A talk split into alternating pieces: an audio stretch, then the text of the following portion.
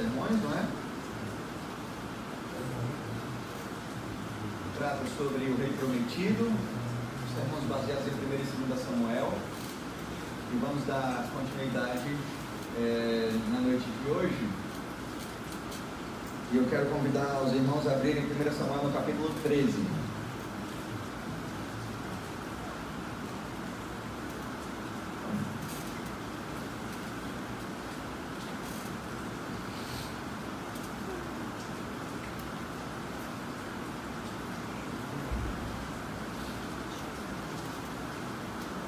Samuel, 13.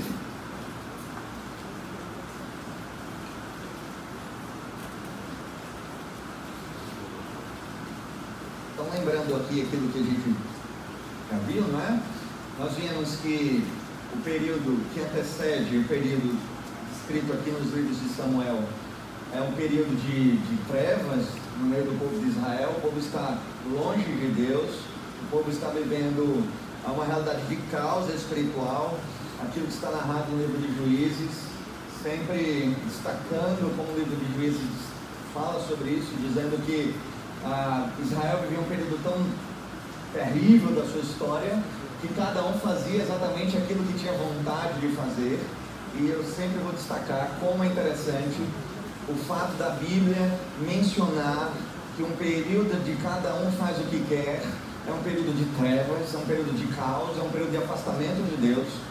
E o livro de Juízes, então, é, destaca isso, era um período que todos faziam o que queriam, e menciona, pois não havia rei em Israel, não é? E o livro de Samuel, então, é o livro de resposta a, dessa situação, é, um, é o livro onde Deus vai mudar a realidade de Israel, tirar Israel das trevas onde se encontrava e lhes direcionar para um futuro diferente. Ah, e a forma como Deus faz isso é através ah, da, da sua atuação para levantar o seu rei prometido, o seu ungido. E a gente vem trabalhando isso. Ah, vimos desde o início lá na história de Ana, não é? Como da história de Ana e de Samuel, como Deus trabalhou em situações que não se esperavam, já colocando os fundamentos daquilo que ele faria. Ah, vimos também que o povo de Israel teve uma mudança, porque Deus usou Samuel para trazer mudança na vida do povo, e essa mudança era mudança pela palavra. Samuel agiu apresentando a palavra de Deus e, e a dedicação do povo de Israel à palavra de Deus através de Samuel trouxe avivamento àquele povo, porque a Bíblia é inequívoca quando nos apresenta que qualquer avivamento só é possível pela palavra, e o povo experimentou esse avivamento na palavra de Deus.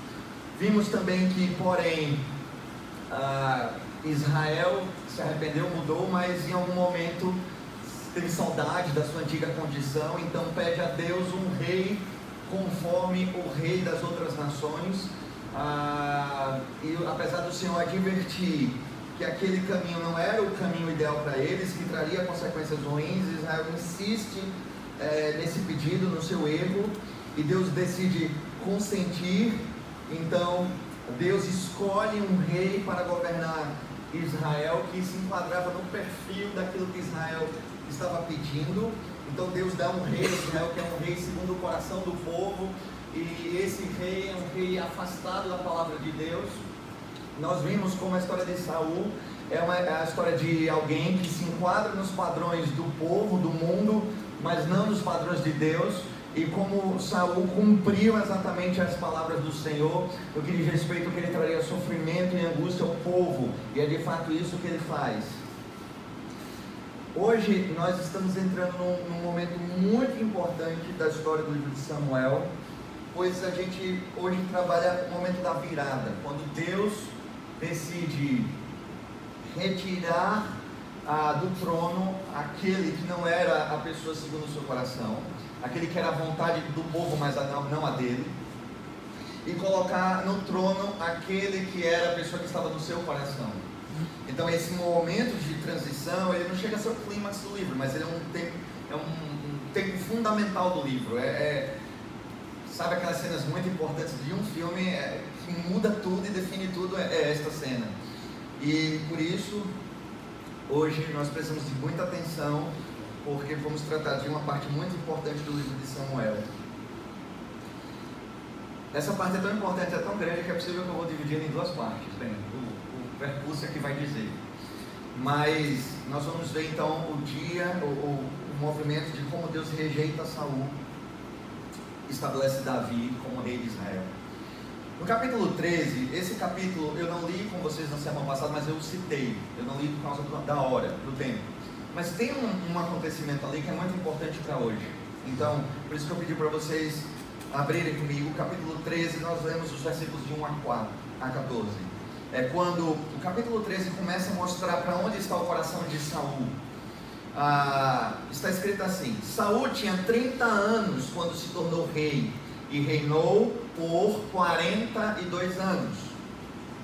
Saul escolheu 3 mil soldados do exército Israel e mandou o restante dos homens para casa levou consigo dois mil desses homens a Micmas e a região montanhosa de Betel.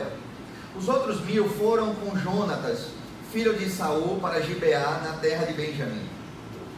Logo depois disso, Jonatas atacou e derrotou o destacamento dos filisteus ah, em Geba.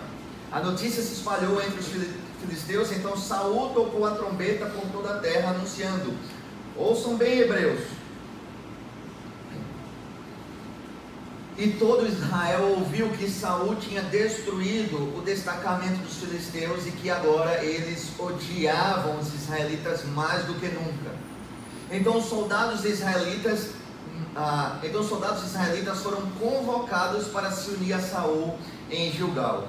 Os filisteus reuniram um exército de 3 mil carros de guerra, 6 mil cavaleiros ah, e tantos guerreiros como os grãos de areia na praia acamparam em Micmais, a leste de Bet-Aven. Os homens de Israel se viram em apuros e, como estavam sendo fortemente pressionados pelo inimigo, tentaram se esconder em cavernas, em matagais, entre rochas, em buracos e em cisternas. Alguns dos hebreus atravessaram o rio Jordão e fugiram para a terra de Gade e de Gileade. Enquanto isso, Saul permaneceu em Gilgal e os homens que estavam com ele tremiam de medo. Saul esperou ali por Samuel durante sete dias, conforme Samuel o havia instruído, mas ele não chegou. Vendo que os soldados debandavam rapidamente, Saul ordenou: tragam-me o holocausto e as ofertas de paz. E ele próprio ofereceu o holocausto. No exato instante em que Saul terminava de oferecer o holocausto, Samuel chegou. Saul foi ao seu encontro para cumprimentá-lo, mas Samuel disse: O que você fez? Saul respondeu: Vi que meus homens estavam debandando e que o Senhor não chegou no prazo que havia prometido. Além disso, os filisteus estavam em Micmais prontos para a batalha. Assim pensei: os filisteus estão prontos para lutar contra nós em Gilgal e eu não pedi ajuda ao Senhor. Por isso me senti na obrigação de oferecer o holocausto. Você agiu como um tolo, exclamou Saul. Não guardou o mandamento que o Senhor, seu Deus, lhe deu. Se tivesse obedecido, o Senhor teria estabelecido para sempre seu reinado sobre Israel. Agora, porém, seu reinado não permanecerá, pois o Senhor escolheu um homem segundo o coração dele o Senhor já designou esse homem para ser líder ah, de seu povo, pois você não obedeceu ao mandamento do Senhor. Bem, essa passagem a gente nem vai secar tanto, porque nosso foco está em outro capítulo, que é a concretização desse, mas é importante entender a situação.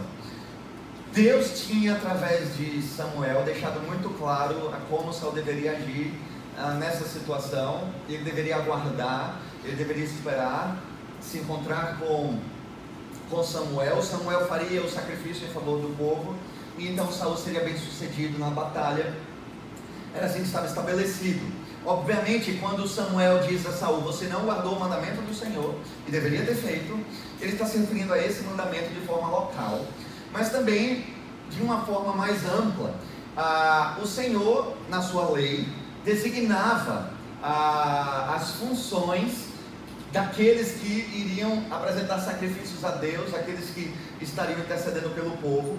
Se vocês lembrarem no sermão passado também, quando Samuel ah, levou Saul para ser aclamado rei, é dito que é, Samuel leu todos os direitos e os deveres do rei de Israel, e isso foi registrado em documento e entregue a ele, a fim de que ele obedecesse fielmente às instruções que estavam sendo lhe dadas.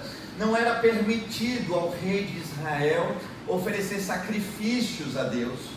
Ah, essa não era uma função do rei, essa era uma função sacerdotal, essa era uma função para ser cumprida, cumprida ah, por aquele que Deus levantasse como mediador entre Israel e Deus, entre o seu povo e ele, e Saul não foi levantado para cumprir essa missão.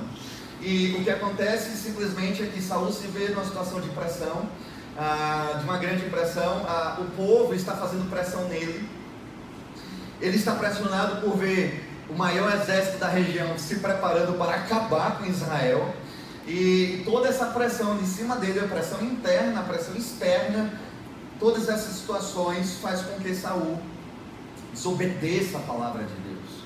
E ele desobedece a palavra de Deus, ah, oferecendo um sacrifício que não era permitido que ele oferecesse, se colocando nesse papel de sacerdote que Deus não chamou para cumprir.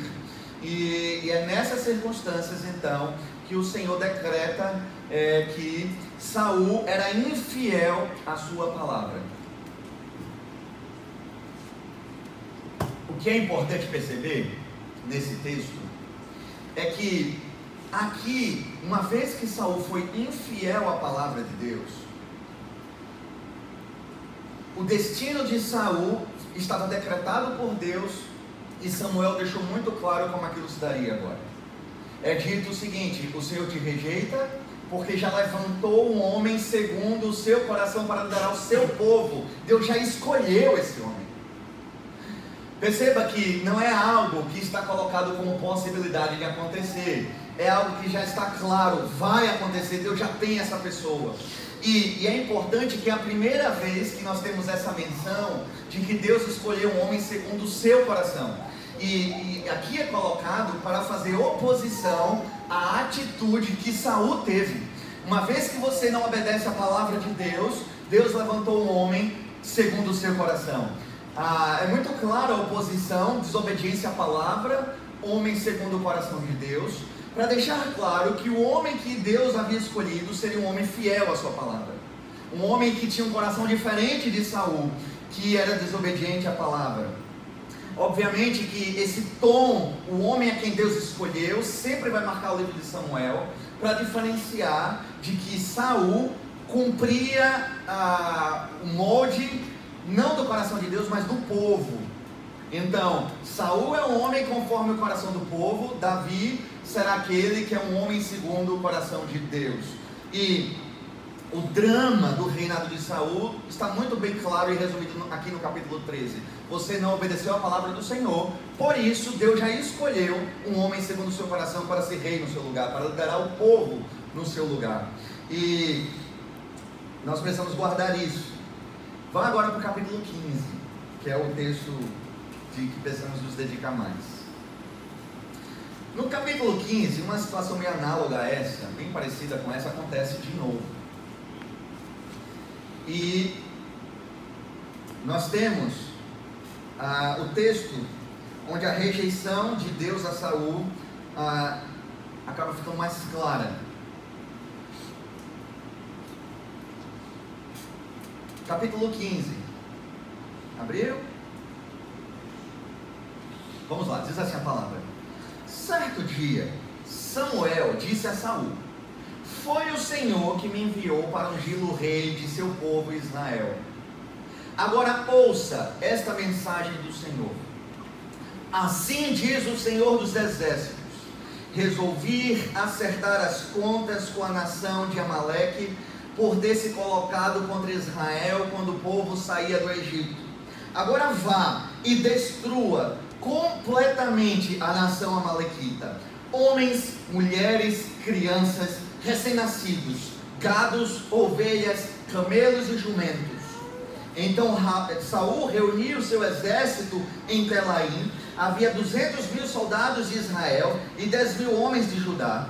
Em seguida, Saul e o seu exército foram à cidade dos Amalequitas e armaram uma emboscada no vale. Saul mandou este aviso aos queneus: Afastem-se de onde vivem os Amalequitas, para que não morram com eles, pois vocês demonstraram bondade a todos os israelitas quando eles saíram do Egito. Então os queneus saíram do meio dos amalequitas. Saul atacou e derrotou os amalequitas desde Avilá até Sur, a leste do Egito. Capturou Agag, o rei amalequita, e destruiu completamente todo o povo. Saul e seus homens pouparam a vida de Agag, bem como o melhor das ovelhas, do gado, dos bezerros gordos e dos cordeiros. Destruíram apenas o que não tinha valor ou o que era de qualidade inferior. Então o Senhor disse a Samuel: Arrependo-me de ter colocado Saul como rei, pois ele se afastou de mim e se recusou a obedecer às minhas ordens. Samuel ficou tão frustrado ao ouvir essas palavras que clamou ao Senhor a noite toda. Na manhã seguinte, bem cedo, Samuel foi procurar Saul. Alguém lhe disse: Saul foi para a região do Carmelo, onde levantou um monumento para si próprio, depois seguiu para Gilgal. Quando Samuel finalmente o encontrou, Saul o cumprimentou com alegria. Que o Senhor o abençoe, disse Saul. Cumpri a ordem do Senhor. Samuel perguntou: então, o que é esse balido de ovelhas e esse mugido de bois que estou ouvindo?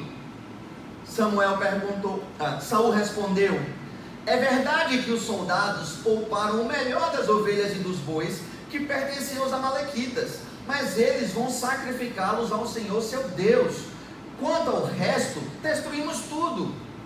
Então Samuel disse a Saul: Basta, ouça o que o Senhor me disse na noite passada. O que foi? perguntou Saul. Samuel respondeu: Embora a seus próprios olhos você se considerasse insignificante, não se tornou líder das tribos de Israel? Sim, o Senhor ungiu rei sobre o povo. Então o Senhor o enviou numa missão e disse: Vá e destrua completamente aqueles pecadores, os Amalequitas. Lute contra eles até exterminá-los porque você não obedeceu ao Senhor, porque tomou apressadamente os despojos e fez o que era mal aos olhos do Senhor. Mas eu obedeci ao Senhor, insistiu Saul.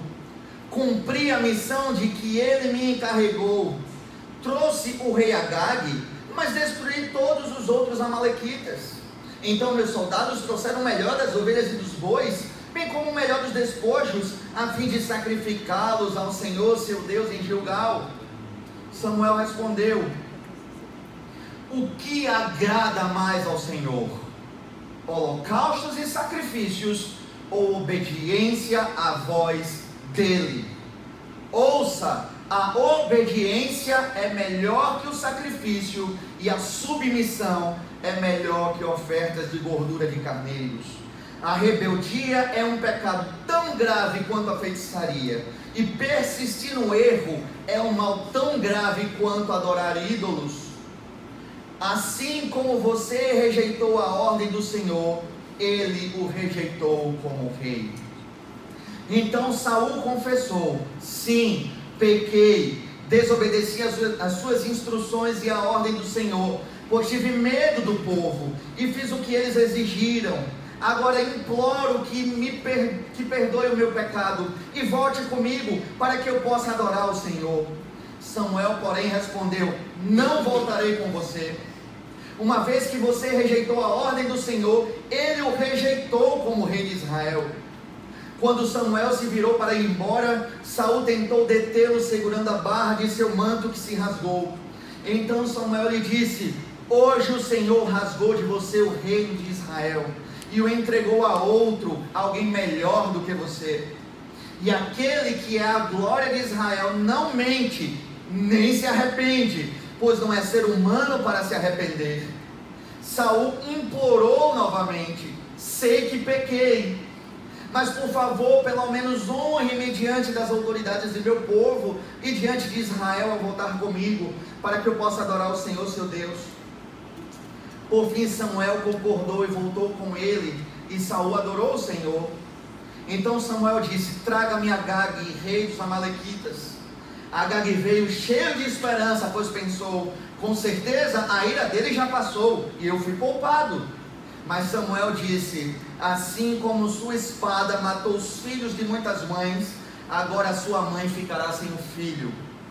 E Samuel cortou Agag em pedaços diante do Senhor em Gilgal. Depois Samuel foi para Ramá e Saul voltou para a casa de Gibeá, sua cidade. Até o dia em que morreu, Samuel não voltou a ver Saul, embora sempre lamentasse o que aconteceu com ele. E o Senhor se arrependeu de estabelecer Saul como rei de Israel. Que Deus aplique a sua santa palavra entre nós.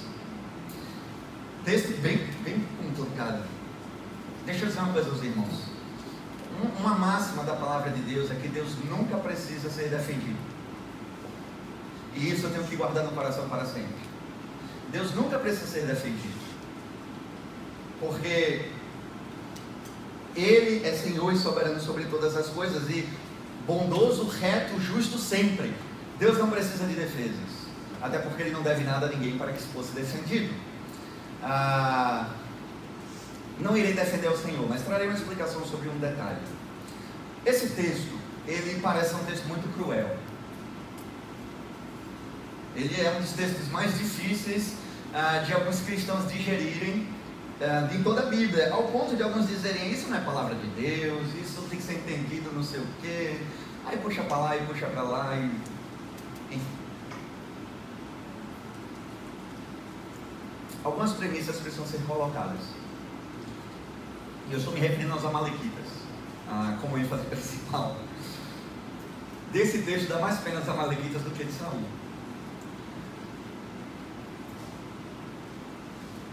Primeiramente, irmãos, nós precisamos entender e lembrar sempre que o Senhor é o Senhor da história e Rei da terra.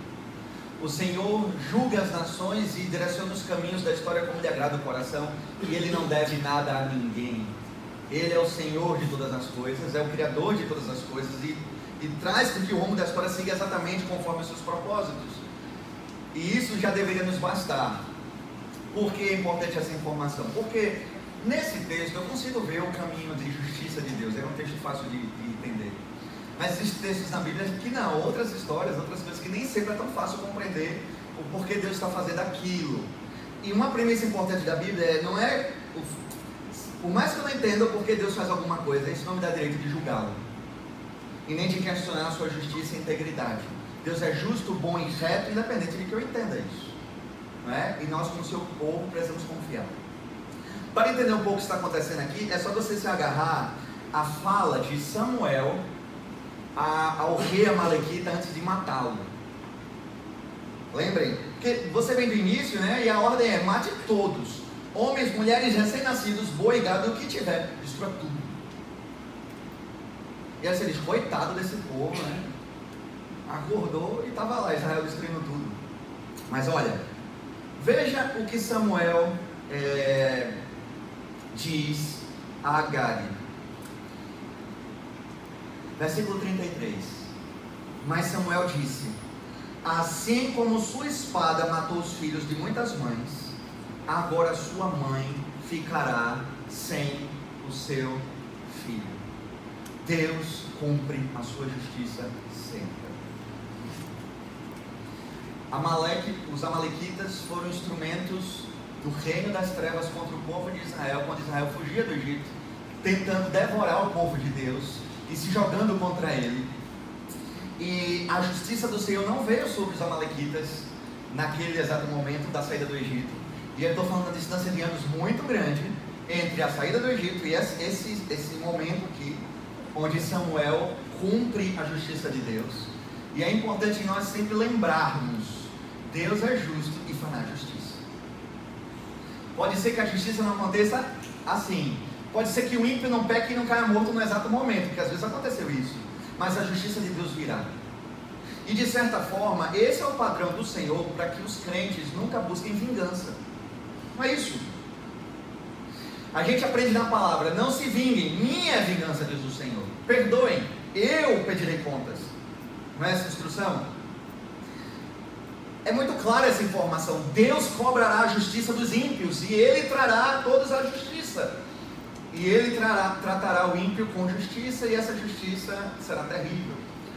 O interessante é que, de certa forma, a gente aprende o conceito, mas quando Deus traz justiça, meio que a gente fica se escandalizando com a justiça de Deus. Deus estava trazendo justiça contra os amalequitas porque eles agiram de conforme aquele juízo. E, e é esse o problema da cabeça de Saul. Saul esquece quem é o rei de Israel. Saul esquece que ele é rei de Israel. Mas que Israel tem rei. E que esse rei é o Deus Todo-Poderoso, Senhor de todas as coisas. E Saul esquece desse detalhe. Aqui no SBJ, no curso de interpretação bíblica, a gente estuda um livro maravilhoso que é o livro de Abacuque. Os alunos sabem, mas a gente já falou de Abacuque em outros momentos, vocês devem lembrar que Israel lá na frente vive de novo um momento de grande impiedade. Porque se tem uma coisa que Israel faz muito é isso, né gente? Vive um momento de grande impiedade. E Israel está vivendo um momento de grande impiedade lá na frente e Abacuque enlouquece pedindo a Deus justiça. Cadê a justiça? Como é que o Senhor permite que isso tudo aconteça? Aí vem a palavra do Senhor para Abacuque e diz: Abacuque, não te aperreia, não te preocupes. É, essa é a versão nordestina, né, do. Não te preocupes, extrarei justiça sobre Israel. É, no caso, a, o reino já estava dividido, né? É, sobre Judá. Trarei justiça sobre Judá. E anuncia que justiça é essa. Trarei os babilônios, eles virão e irão destruir Judá por conta dos seus pecados. Aí Abacuque faz assim: Não é possível. Como assim o Senhor vai trazer a Babilônia para destruir Judá? A Babilônia é um povo ímpio, perverso e mau. Não, nós não aceitamos isso. E, e Abacuque começa a questionar a justiça de Deus. E é incrível como de um capítulo para outro Abacuque esquece a integridade de Judá. Não, Babilônia é um povo ímpio. Como assim ele vai destruir Judá, o teu povo? E Deus diz, ó oh, Abacuque, a justiça da Babilônia vem depois. Mas tu tem que começar a aprender que o justo viverá pela fé. O meu povo viverá por confiar em mim, naquilo que eu faço. E essa é a grande lição de Abacuque. Mas eu acho interessante isso aqui porque é bem semelhante. Quando Deus quis punir Judá, ele trouxe a Babilônia. E quando quis punir o reino do norte, trouxe a Síria. Não é isso? A gente conhece essas histórias. Deus, ele move a história das nações a fim de trazer juízo sobre o seu povo. É bem conhecida essas histórias. O que a gente não percebe é que Deus também faz o contrário, usa Israel para trazer juízo sobre outras nações. É isso que está acontecendo. Deus está movimentando Israel como seu instrumento de justiça contra um povo ímpio que são os amalequitas. E, gente, isso já estava prometido. Se você é leitor da Bíblia, você lembra do que Deus tinha dito a Abraão, vê mesmo, Abraão quando profetizou uma grande nação a ele, disse: O teu povo será ah, um povo escravo em terra estrangeira, e eles ficarão lá pelo tempo de 400 anos, até que se cumpra a medida da maldade dos amorreus. Porque quando se cumprir essa maldade, o que é que Deus vai fazer? Vai pegar Israel, vai tirar do Egito, vai trazer em Canaã e vai fazer Israel ah, vencer os, ah, os cananeus e Israel dominará essa terra. Então Israel é um instrumento nas mãos de Deus diante de um povo ímpio. E o que estava acontecendo era o juízo de Deus sobre os Amalequitas. E o juízo de Deus sobre qualquer pessoa não está à mercê do povo dele em uma assembleia ordinária. Deus não chama o seu povo e coloca em votação se o seu povo concorda com a sua justiça. Ele simplesmente faz a sua justiça. E é isso que Saul não percebe. O Senhor deu um mandamento claro a Saul vá, destrua todos e tudo, e que não sobre coisa alguma. E o que Saul faz? Ele protege o rei. A gente começa a pensar por que ele protegeu o rei. O texto não diz, né? Ele não diz por que fez isso. Ele matou todo mundo, só protegeu o rei. E a gente começa a especular o porquê. E eu, nas minhas viagens, né, na minha besteira, eu gosto de pensar assim: talvez Saul estava com medo que o povo começasse a gostar de matar reis. Você pedir para o povo matar um rei, quando você é um rei, talvez seja uma coisa temerosa. É como se Saul estivesse tentando ensinar ao povo o seguinte: reis não se mata. Não é? Rei é, um, é, um, é uma pessoa em um patamar diferente. Vamos. Você não pode matar um rei. O que é isso? Um, é quase um representante dos deuses. E é quase como se ele fizesse essa coisa em benefício próprio. Mas essa história do capítulo 15 está ligada à do 13.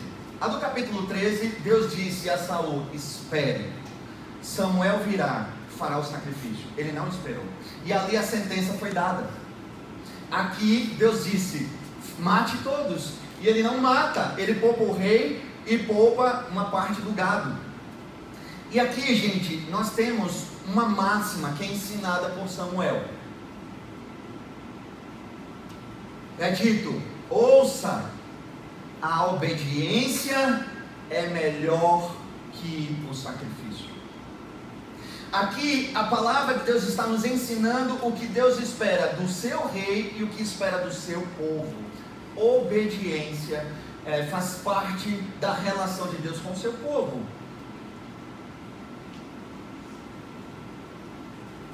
Se tem uma coisa que Saul não fez foi obedecer. Tem algumas coisas aqui que eu julgo interessantes. Primeiro, sobre a passagem do capítulo 13. O rito que é celebrado de forma proibida é um rito religioso. Quando eu olho para o capítulo 13, eu tenho pena de Saul. Porque assim, parece que ele está muito bem intencionado. Ele diz assim, ó, Samuel, tu demorou. A batalha estava para começar. Eu ia lutar sem me apresentar ao Senhor. Eu tinha que me apresentar ao Senhor. Então você olha para o argumento dele, e se tem uma coisa que Saul é bom, é em lábia. Eu suspeito que se Saul não fosse rei, era advogado. Porque ele dá argumentos maravilhosos sempre, né? Ele sempre tem muito argumento. O que é interessante é que nenhum deles nunca foi válido, mas ele sempre tem argumento. E, e ele diz assim: Olha, eu não ia lutar se me apresentar ao Senhor. Então eu fui e fiz o sacrifício. Mas estava proibido que ele fizesse isso. Deus não permitia que qualquer pessoa fizesse sacrifício. E aqui eu tenho uma grande lição. Será que se eu faço uma coisa errada, com boas intenções, isso é válido diante de Deus? E aqui aplicando para a questão do culto. Então vamos lá. Aqui Deus estabeleceu exatamente como deveria ser a questão dos sacrifícios e Saul desobedeceu. Ele tinha uma boa intenção, mas Deus estabeleceu suas regras a forma como ele deveria ser buscado e adorado. Quem poderia realizar o sacrifício? O Senhor designou tudo como deveria acontecer. E as boas intenções de Saul não foram suficientes para aplacar a justiça de Deus, de Deus diante do seu pecado. É, Saul não poderia fazer um sacrifício. Mais tarde, Davi tem outro descendente. Bom, rapaz, já, toda vez que eu conto essa história eu quase choro. Porque os reis de Judá que foram bons, vocês contam na mão. A maioria é horrível. Aí teve um que foi, rapaz, bateu na trave, era bom, até o dia que aloprou a cabeça e disse assim: Eu vou apresentar um sacrifício a Deus no templo. Eu sou ungido de Deus, vou lá fazer isso. E Urias vai apresentar esse sacrifício a Deus no templo e pega a lepra e morre. Uma pessoa boa, justa, reta, que tinha feito tudo direitinho, em dois, dois decidiu que poderia prestar um culto a Deus diferente daquilo que estava preordenado na palavra, preordenado na palavra, e ele morre por causa disso, debaixo do juízo de Deus. O que nos dá uma grande lição. Será que Deus se importa como nós o adoramos? Resposta: sim, ele se importa. Será que, ah, mas eu estou buscando a Deus, eu amo, eu, é uma adoração verdadeira, é legítima, eu quero expressar é, o meu sentimento, o meu amor, essa coisa toda. E Deus não se importa, porque Ele é um Deus bom, misericórdia. Ele se importa, essa coisa toda, vocês sabem. A palavra de Deus está gritando para nós o contrário disso. Deus se importa sim com a forma como nós o adoramos. Porque, entendam, irmãos, Deus se alegra com os nossos louvores? Muito. Deus se alegra com as nossas expressões de adoração? Sim, Ele se alegra. Mas obedecer é melhor do que sacrificar. A forma de adoração que Deus mais se alegra. E aquele que ele mais busca de nós é a obediência.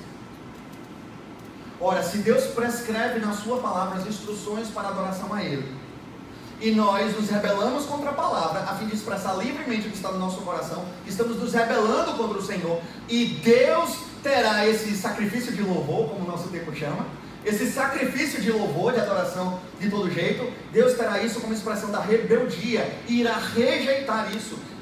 Traremos juízo sobre nós. O que o nosso tempo não entendeu é que existe uma prescrição bíblica da adoração a Deus. Está prescrito como deve ser a vida do povo de Deus. E quem deve fazer o que. Nós não estamos na antiga aliança. Entre nós não há sacerdote, porque o sumo sacerdote é Cristo Jesus, que cumpre fielmente a toda essa coisa lá do, do Antigo Testamento. Mas existem ministros ordenados no Novo Testamento. Existem funções correlatas, existem pastores no nosso povo, como existiram pastores em Israel, existem pessoas que devem ser ordenadas ao ministério da palavra, e a Bíblia prescreve quem devem ser essas pessoas. Está prescrito, deve cumprir este fundamento aqui. Essa é a lista ah, para essas pessoas serem pastores no meio do meu povo. Vocês conhecem, a lista está em Timóteo e em Tito, não é? Aí você tem uma lista, um homem casado com uma só mulher, hospitaleiro de boa índole, etc, etc, apto a ensinar etc. E o nosso povo, do nosso tempo, está tudo se questionando é, se tem o direito ou não de fazer diferente do que está prescrito na palavra de Deus. E eu lhes respondo: não tem. Ah, e Deus lá se importa com essas besteiras? Se importa. Porque rebeldia à palavra de Deus é um sintoma de que você não tem Deus como seu Senhor. Ele se importa. Ele se importa e ele traz juízo quando essas perspectivas não são cumpridas e obedecidas. Quando um povo chamado povo de Deus prescreve para si ministros diferente do que a palavra ordena, está traindo juízo para si. E eu tenho reparado, e eu tenho visto mais ou menos como é que esse juízo tem acontecido nos nossos dias. Os irmãos têm acompanhado igrejas que aceitam um pastorado diferente do que o pastorado bíblico?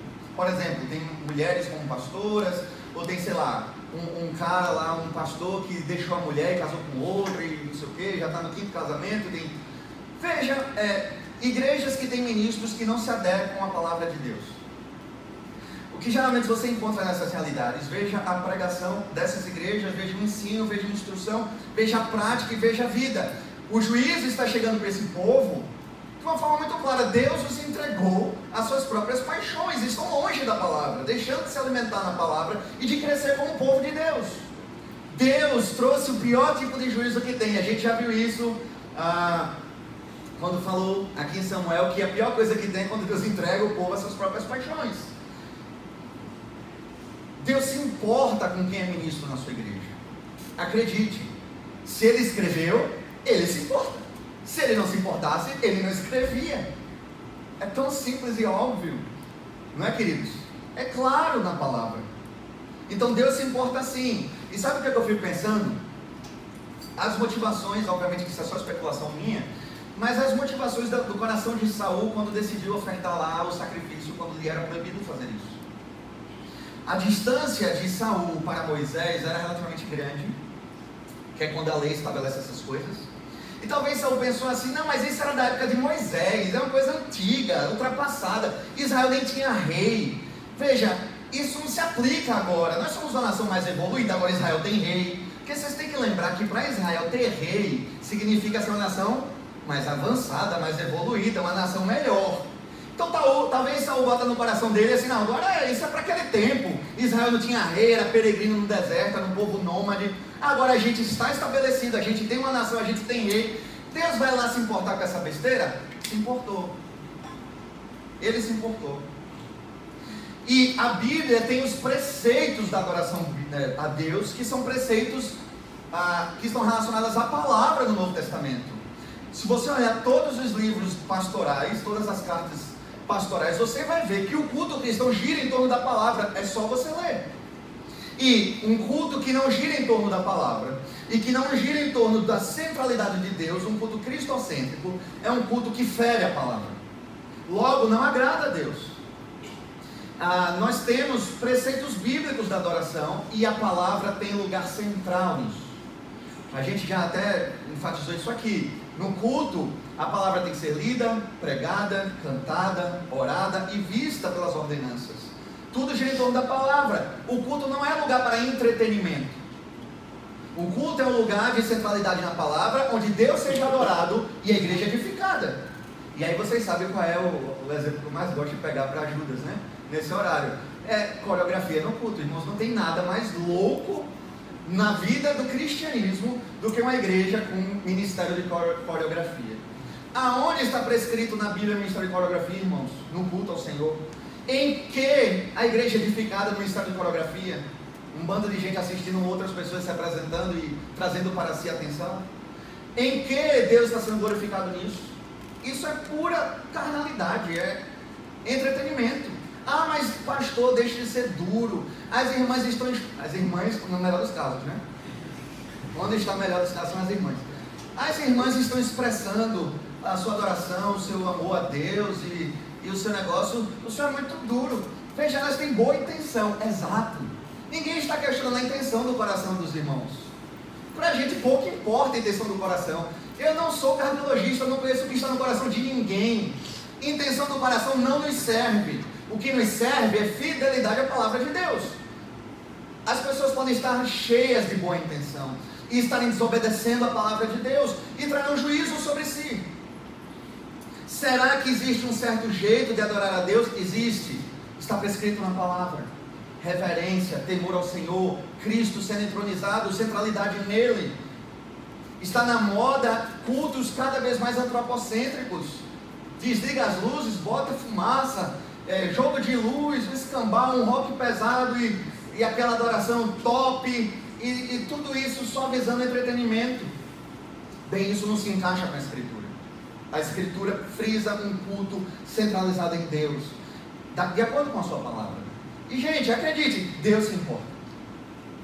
Ele se importa. Veja que as premissas também se aplicam para a nossa própria vida. As decisões que nós tomamos como povo de Deus. A, a intenção de Saul parece uma boa intenção. Vocês. Pô. Você está vendo Saul disse assim: a gente separou os melhores bois, os melhores gados para oferecer ao Senhor. Como assim Deus está trazendo juízo a um povo que decidiu separar o melhor para Deus?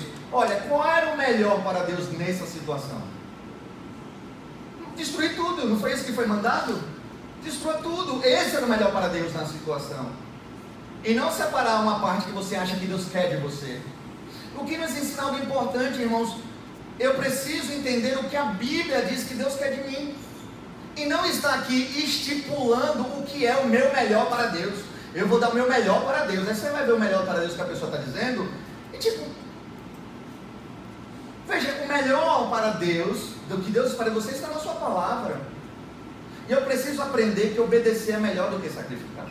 O que Deus espera de nós é obediência, fidelidade à sua palavra. E Saul foi rejeitado por negar esses princípios. As pessoas do nosso tempo, irmãos, estão pecando na esperança que Deus esteja fazendo vista grossa. Estou eu aqui com um problema no meu casamento. Mas Deus está vendo que não dá mais, eu vou separar, mas Deus é bom, misericórdia, Ele está vendo que não dá mais. Ele está vendo que eu estou fazendo o meu melhor, o meu desejo é bom. E aí você nega a palavra de Deus e erra contra a palavra, numa ótima intenção. Não espere que Deus vai fazer vista grossa, porque não irá. Apesar da intenção do coração de Saul ser boa, ele não deixou para lá. Eu tenho visto, irmãos, o aumento do número de crentes que se relacionam com incrédulos, tudo na perspectiva de que Deus não liga, Deus entende. Ah, pastor, eu fiquei 40 anos solteira e não aparece ninguém. Apareceu esse Joãozinho aqui. Ele não tem Cristo, não, mas eu estou orando, é a resposta de Deus. E Deus vai. Não, irmão, não pode ser. Não pode ser. Agora Deus é tão bom que às vezes converte a pessoa, que é bom mesmo, ele faz essas coisas, mas é. E a gente precisa relembrar o padrão de vida que a Bíblia me ensina. Existe um padrão de casamento, um padrão de culto, um padrão de masculinidade. Não é isso? Onde os homens são homens de verdade, os homens cumprem o que a Bíblia ensina para que se faça. Onde as mulheres são mulheres de verdade, ensinam o que a Bíblia fala. E esse negócio de isso não tem nada a ver com minha fé, isso não tem nada a ver com a Bíblia, tem tudo a ver. Deus se importa. Se tem uma lição que a gente aprende com Saul é Deus se importa. Se ele disse na sua palavra, ele espera ser obedecido pelo seu povo. Ele se importa. Essa, agora, a, a, situação do momento é a decisão lá do STF de inventar de fazer lei quando também não ia permitido fazer, mas está seguindo a vida. E agora, essa história da homofobia junto com o racismo. E apesar de ser dito lá, não, mas as igrejas continuam professando sua fé, está lhe garantido direito, desde que não faça discurso, discurso de ódio. E o que é discurso de ódio? Sabe Jesus o que é que. Quando está subjetivo, você sabe para onde esse negócio vai? infelizmente a igreja vai precisar tomar decisões sérias na sua vida. Ou vai ser fiel à palavra de Deus e pagar o preço, ou vai se curvar aos padrões do seu tempo. Mas Deus está nos chamando a fidelidade. E aí, por isso, irmãos, não tem esse negócio de subir no monte, fazer voto. É, tem gente que faz jejum, faz não sei o que, movimento espiritual, é, cura libertação, essas coisas tudo que vocês sabem. E não adianta nada disso se não existe obediência à palavra. Você faz voto, você faz jejum, você faz unção especial no monte, faz não sei o quê, e o cara faz essa coisa todinha, o cara é cheio de ritos religiosos e não obedece a palavra de Deus, não está adiantando de nada. Ah, ele paga de, de todo espiritualzão, é o crentão. Guarda os dias do Senhor com fidelidade. Guarda os dias do Senhor com fidelidade, viu? Faz essa coisa todinha e, e se bosta lá como crentão, mas na vida dele ele não obedece a palavra. Ele é religioso. Isso não vai levar a canto nenhum, porque obediência é melhor do que sacrifício. Obedecer a palavra é melhor do, ter, do que ter aparência de religioso. E essa é a grande lição que a gente está aprendendo aqui. Porque é óbvio que ninguém aqui vai fazer sacrifício no sentido de pegar um boi e sacrificar a Deus. Se você fizer isso, por favor, me procure. Ou você é um herege ou você está passando por problemas, né? A gente pode lhe ajudar. Bem, ninguém vai fazer sacrifício nesse sentido. Os sacrifícios que nós fazemos são, são outros. A nossa religiosidade se manifesta de outras formas. E o que a Bíblia está me dizendo é: pega essa tua religiosidade com a melhor intenção que ela tem joga fora. E vive em obediência à palavra de Deus. É isso que se espera de nós. É isso que se espera de nós. Saul foi totalmente rejeitado como rei, irmãos. E aí Deus então é, vai e se movimenta em outra direção. Sabe o que é interessante? Quando tu liga o capítulo 15 ao 13, já estava dito que Saul não ia ser mais rei. No capítulo 13, estava dito. Ou vocês acham que Deus é um Deus que mente? Estava dito, a situação de Saul já estava determinada, não ia mudar. E nos parece que Samuel então grita essa situação a Saul: melhor é obedecer do que sacrificar mais como uma lição para quem está ao redor de Saul do que para o próprio Saul. Porque já está claro que Saul se rebela contra a palavra de Deus. A questão é que Samuel ainda é responsável por ensinar a palavra ao povo. E parece que ele grita como máxima para que Israel aprenda esse grande fundamento. E aí, irmãos, nós chegamos no capítulo 16, que é um capítulo assim preciosíssimo da palavra de Deus. Um dos capítulos mais cristológicos de todo o Antigo Testamento, que aponta para Cristo e quase grita o nome de Jesus para aquele povo. Capítulo 16, nós vemos quando Deus se inclina agora para direcionar o seu povo a uma nova história.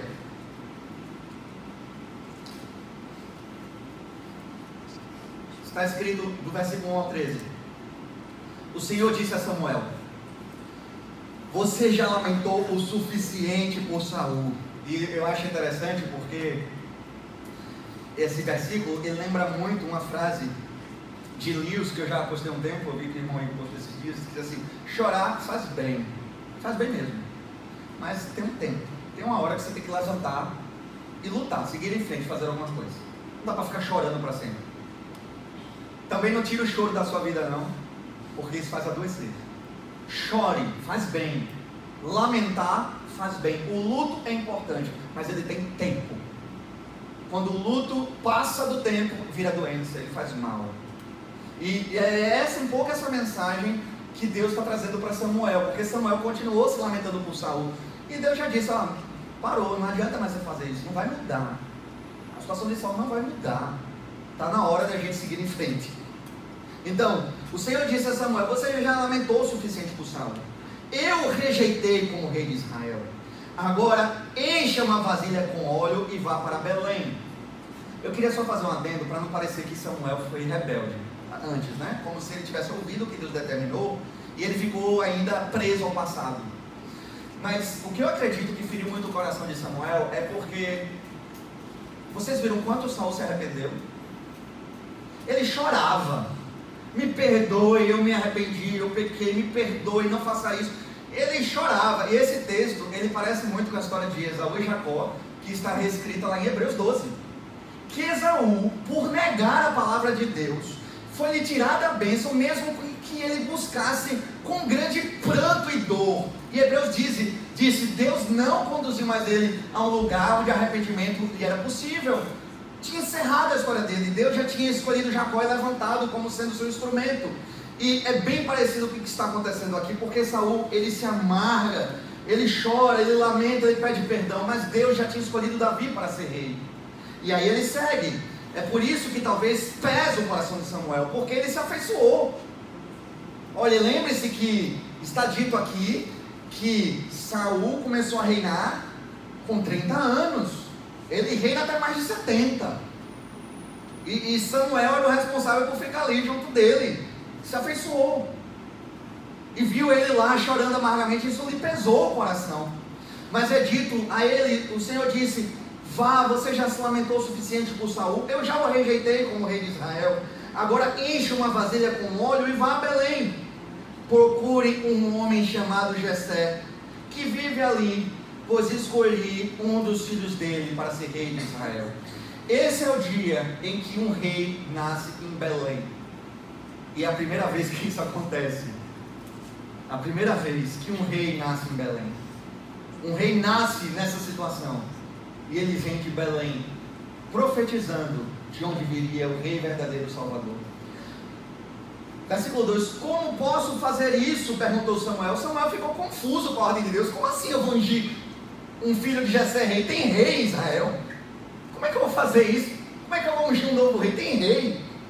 Como é isso? E aí ele diz, né? Como posso fazer isso? perguntou Samuel. Se Saul ficar sabendo, me matará. O Senhor respondeu: Leve um novilho com você e diga: Vim oferecer um sacrifício ao Senhor. Convide Jessé para o sacrifício e eu lhe mostrarei o que você deve fazer e qual dos filhos dele deve ungir para mim. Samuel fez o que o Senhor disse. Quando chegou a Belém, as autoridades da cidade foram encontrá-lo, tremendo de medo. O Senhor vem, vem em paz? Perguntaram. Sim, respondeu Samuel. Vim oferecer um sacrifício ao Senhor. Purifiquem-se e venham comigo para o sacrifício. Então Samuel realizou a cerimônia para purificar Jessé e seus filhos e também os convidou para o sacrifício. Quando chegaram, Samuel olhou para Eliabe e pensou: com certeza este é o homem que o Senhor ungirá. Eliabe é um dos filhos de Jessé. Então, Samuel vai à casa de Jessé e na casa de Jessé ele vai ver os filhos e encontra um rapaz chamado Eliabe. 7. O Senhor, porém, disse a Samuel: Não julgue pela aparência, nem pela altura, pois eu o rejeitei. O Senhor não vê as coisas como o ser humano vê. As pessoas julgam pela aparência exterior, mas o Senhor olha para o coração. O que eu acho interessante é a resposta de Deus a Samuel. Ele disse: É, Eliab, tá certo. Aí Deus disse assim: Ó, está indo pelo parâmetro errado. Não julga pela aparência nem pela altura, viu André? Nem pela aparência, nem pela altura. Essa menção à altura é óbvio porque, se você tem acompanhado os sermões, você sabe. É porque esse era Saul. Era o cara mais alto, o cara mais bonito, o cara mais bem sucedido. Era a pessoa que você olhasse para ele e esse cara é rei. É ele o rei. Era, era, Saul era uma, um cabra que os homens olhavam para Saul e diziam assim, não, ele, esse cabra é mais bonito que eu, é ele que é o rei, né? Até todo mundo reconhecia que Saul era um modelo. E, e o Jessé tinha um filho que ia mais ou menos no mesmo naipe, ia na, na mesma direção. E, e, Saul, e Samuel já foi assim, já se inclinou o coração. E Deus disse: Olha, vamos estabelecer um princípio aqui. A escolha de Saul não obedeceu ao meu coração. Saul obedeceu aos padrões do que o povo pediu.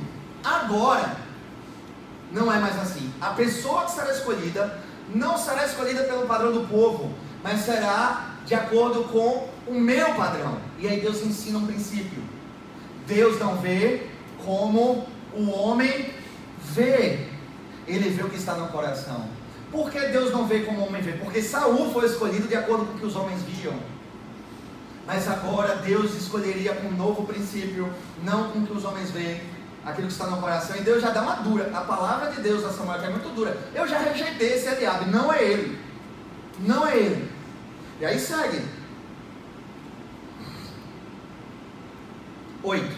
Então Jessé chamou seu filho Abinadab e levou até Samuel. Ele, porém, disse: Não foi este que o Senhor escolheu. Em seguida, eh, Jessé chamou Simeia mas Samuel disse: Também não foi este que o Senhor escolheu.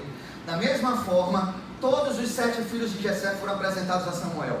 Mas Samuel disse a Jessé: O Senhor não escolheu nenhum deles. Então Samuel perguntou: São esses todos os seus filhos? Jessé respondeu: Ainda tenho mais novo, mas ele está no campo, tomando conta do rebanho. Mande chamá-lo, disse Samuel. Não nos sentaremos para comer enquanto ele não chegar. Jessé mandou chamá-lo. Era um jovem ruivo de boa aparência e olhos bonitos. E o Senhor disse: É este, levante-se e unjam com óleo. Enquanto Davi estava entre seus irmãos, Samuel pegou a vasilha com óleo que havia trazido e ungiu. A partir daquele dia, o Espírito do Senhor veio poderosamente sobre Davi. Depois disso, Samuel voltou a Ramá. Então, basicamente, você tem sete filhos rejeitados e o menino que ninguém dava moral a ele, o menino jovenzinho que estava no campo, tomou... a gente cumpre algumas coisas, a gente é bem fiel à Bíblia sem querer até. Alguém aqui é filho mais novo? Eu sou. E filho mais novo é aquele que é sem moral em casa, né? Tipo assim, o pai, na época, quando eu era criança, não tinha controle remoto, atualmente não era tão fácil de se ter. Meu pai, que é um canal diferente, é, é o mais novo, né? Vem aqui, muda aí pra mim, faz isso, faz aquilo. Filho mais novo é o filho sem moral em casa, né? Então ele, ele faz tudo. E, e, de certa forma, Davi é esse menino sem moral que é um pirralhozinho, um pivetezinho, está lá no campo cuidando do rebanho do seu pai. E, e Jessé nem, nem sequer chama ele, é dito para trazer todos os filhos. É quase como se, não é bem isso, mas é quase como se ele nem considerasse Davi como filho, né? Ou seja, ele está tão assim desprestigiado que se chama os filhos todos, mas Davi não. Parece a história da Cinderela, né? Esse negócio. Chama todo mundo, mas a Cinderela está no porão. É Davi. Davi é o Cinderelo da Bíblia, né? Então ele está lá. E Deus rejeita todo mundo e diz: é esse menino. E uma coisa importante não é que Davi seja feio, não. Você vê o que o texto diz? É um jovem, ruivo, olhos bonitos e boa aparência. Não é que ele é feio. Também não precisa ser oculto a feiura, né? Irmãos, toma um banho, se arruma direitinho, né? Se organiza na vida. Não é um culto à feiura. É, mas assim, Davi não era uma pessoa de expressão uma pessoa que alguém dissesse assim, vai ser um rei, é um menino, no máximo cuida das ovelhas do pai. E ele é escolhido rei. E eu fico imaginando a raiva dos irmãos, né? Porque primeiro foi tudo sendo rejeitado, numa terra em que o primogênito herda tudo, né? Então foi tudo sendo rejeitado, e ainda tem mais. Samuel disse uma palavra que mataria pastor Arnaldo e André. Ele disse assim: Nós não comeremos até que ele chegue. A raiva desse povo. Mas o menino vem. E Deus diz: É ele. E naquele dia, Davi é ungido rei de Israel. E o que a Bíblia está me ensinando é isso: Deus não vê como o homem vê. Os padrões de Deus são diferentes.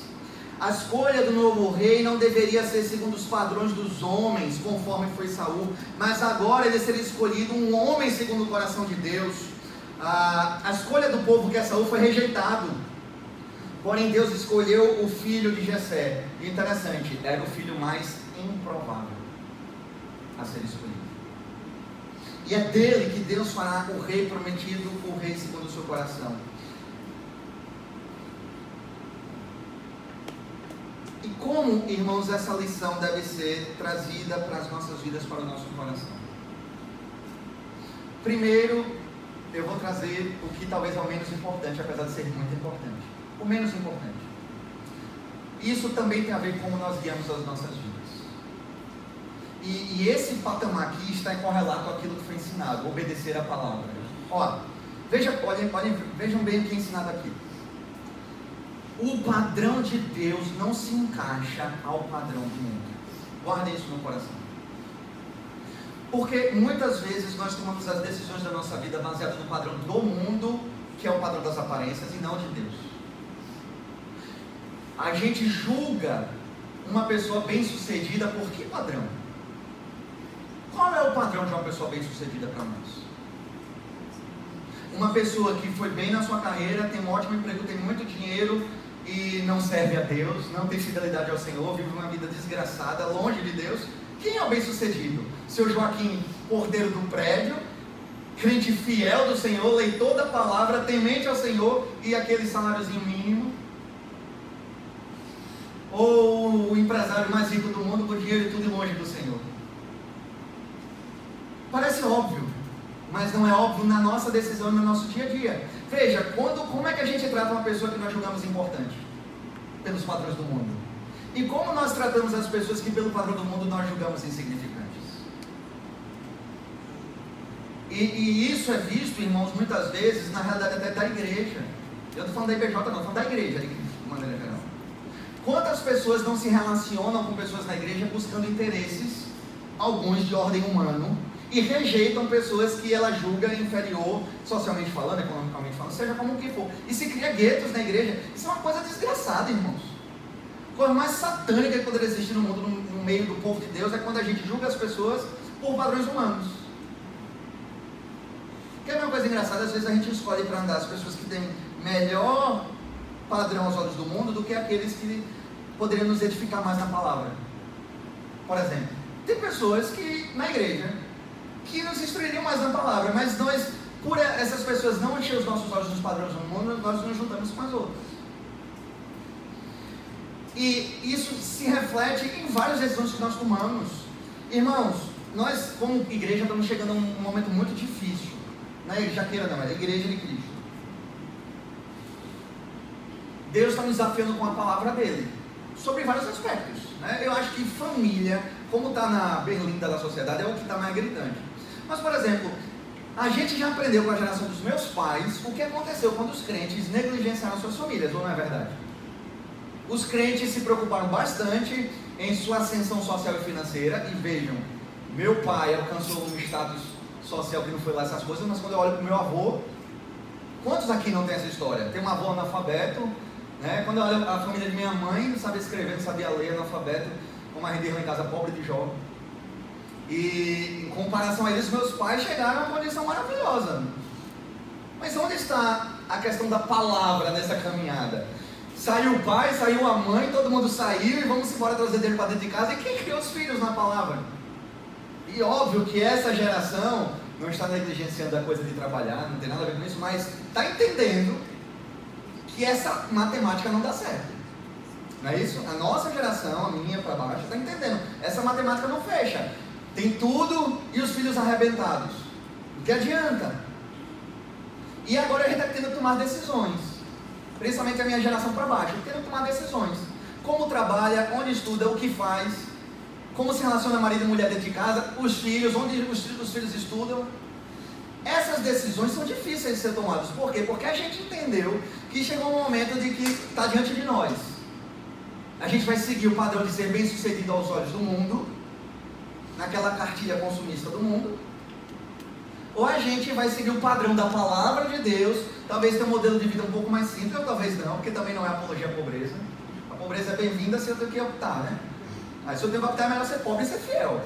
Mas, é, ora, às vezes tem um estilo de vida mais simples, mais fiel à palavra.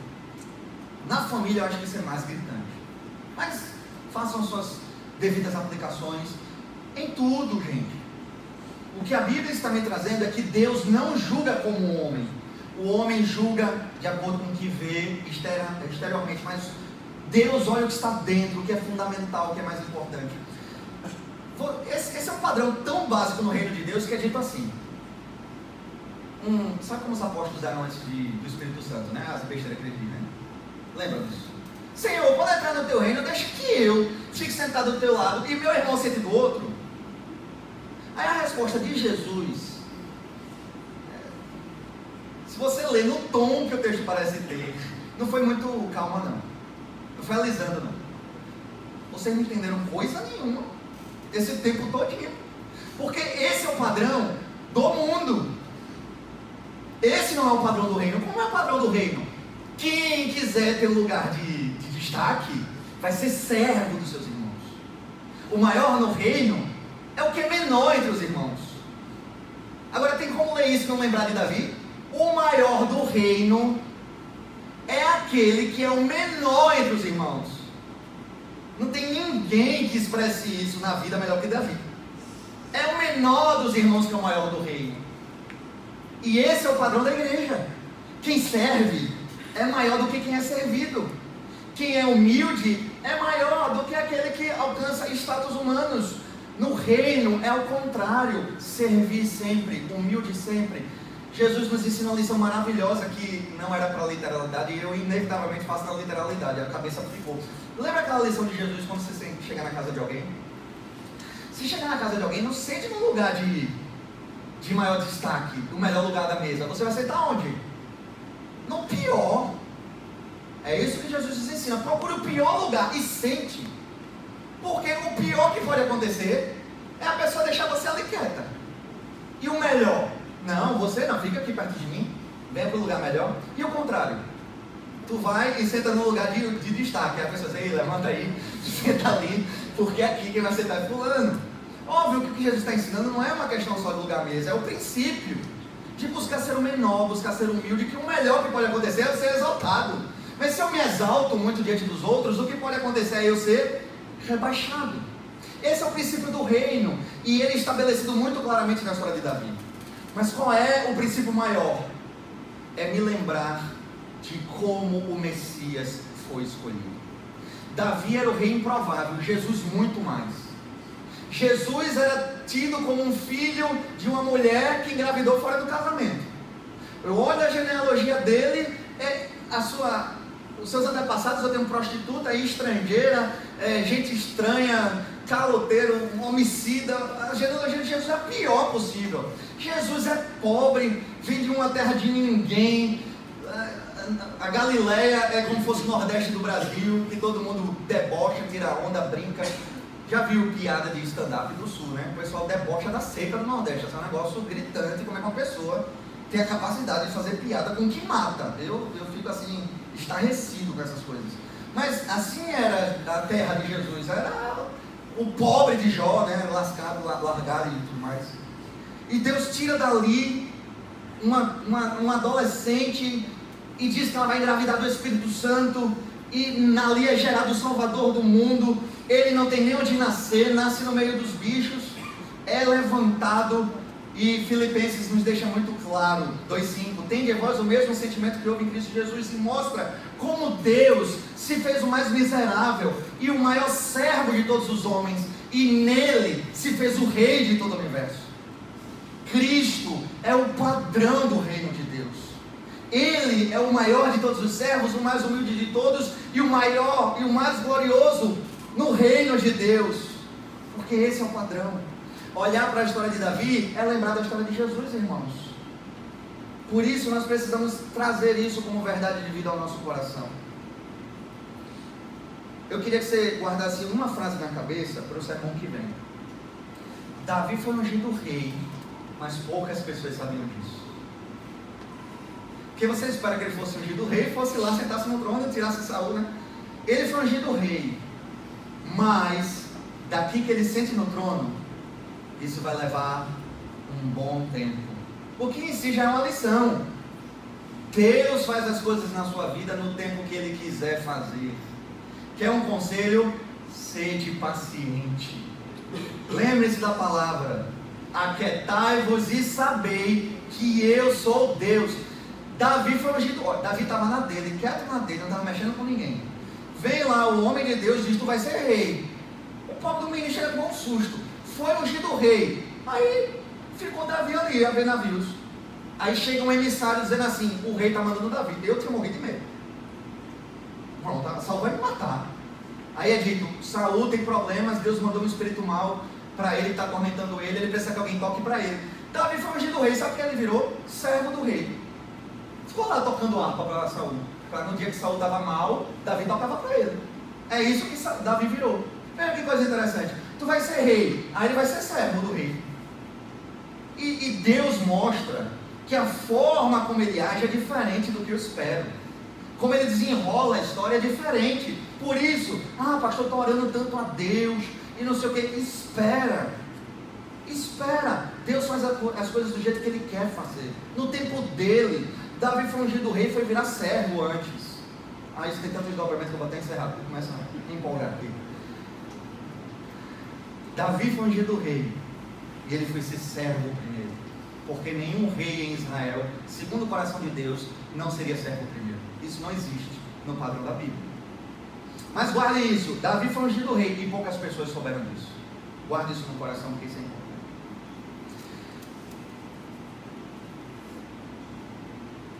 Gostei, tanto da história de Samuel, porque eu vou botar o nome dos meus filhos de Davi. Agora vai. Já foi Ana, né? Para a menina. Aí agora, Samuel mudou minha vida, né? Você viu, né? Um menino, viu, Arnaldo, que me prometeu cinco filhos? Um dos meus filhos vai ser Davi, não pode não ser o meu. Vamos lá. Pai, eu louvo o teu nome, Senhor. Essas duas verdades que aprendemos hoje se encontram com uma única verdade em ti. O Senhor requer de nós obediência. E é isso que torna o Evangelho algo tão simples e o que torna o teu jugo tão suave, apesar de parecer contraditório, Pai. Porque o Senhor não nos deu uma série de ritos, uma série de coisas, ah, de religiosidade para carregar, mas um, um, um único princípio fundamental que deve guiar toda a nossa vida: obediência à tua palavra. Ó Deus, entender o teu coração, entender o que o Senhor quer de nós e obedecer. Nisso é, consiste o nosso relacionamento contigo. Obedecer é melhor do que sacrificar. E eu te peço, Senhor, que o Senhor nos dê um coração obediente. Ninguém será uma pessoa que está de acordo com o teu coração se não for obediente a ti e a tua palavra. Por isso, nos ensina a obediência. A obediência que é o fundamento do relacionamento contigo. Amado Senhor, também te peço, ó Deus, que o Senhor nos ensine o princípio e que o Senhor não julga de forma exterior, mas o Senhor julga aquilo que está dentro, o Senhor julga o que é mais fundamental. O Senhor tem padrões diferentes do que o padrão do mundo. E eu te peço, Senhor, nos ensina a viver esses princípios tal quais Cristo Jesus nos ensinou. Nos ensina, Senhor, a ter um coração de servos, humildes, submissos. Nos ensina a ser tudo isso que a tua palavra requer de nós.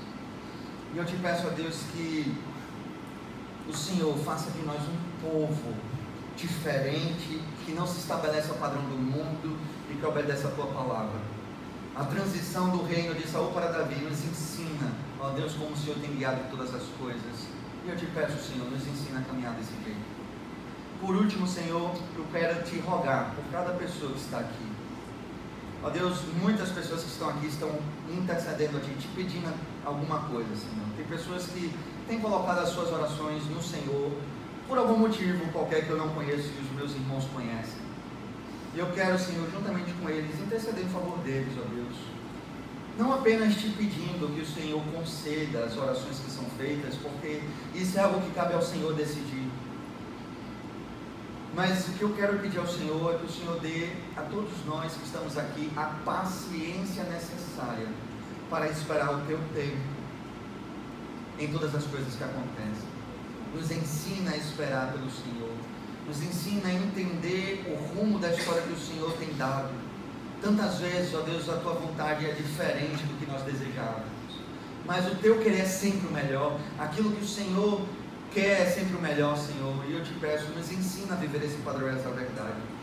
Ó Deus, que esse seja o padrão da nossa vida, Pai. E nos dá a paciência necessária para esperar o tempo do Senhor. Por tudo agradecemos a Ti e louvamos o Teu nome, Pai. É a oração que faço em nome de Jesus. Amém.